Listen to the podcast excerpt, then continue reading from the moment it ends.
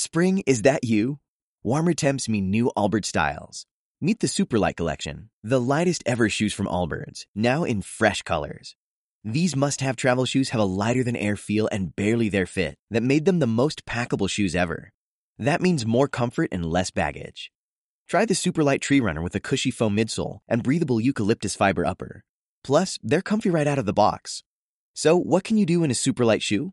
What can't you do is the better question. And because they're super packable, the real question is, where are you taking them? Experience how Allbirds redefines comfort. Visit allbirds.com and use code SUPER24 for a free pair of socks with a purchase of $48 or more. That's A-L-L-B-I-R-D-S.com code SUPER24.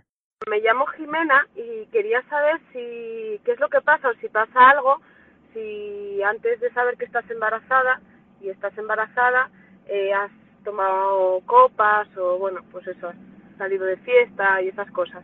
Gracias.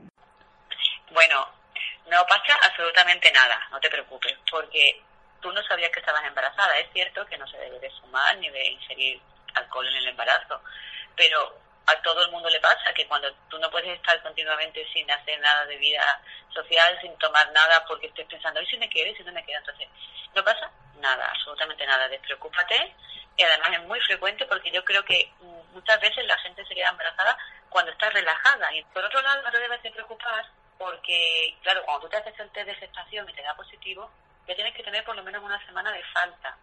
Pero tú te has tomado eso antes de hacerte el test. Entonces, cuando te lo has tomado todavía el embrión, sí, pues ya se ha podido formar y tal, pero no está realmente implantado en, en, el, útero materno. ¿eh? La implantación no es inmediatamente el día que te quedas embarazada, tarda unos días.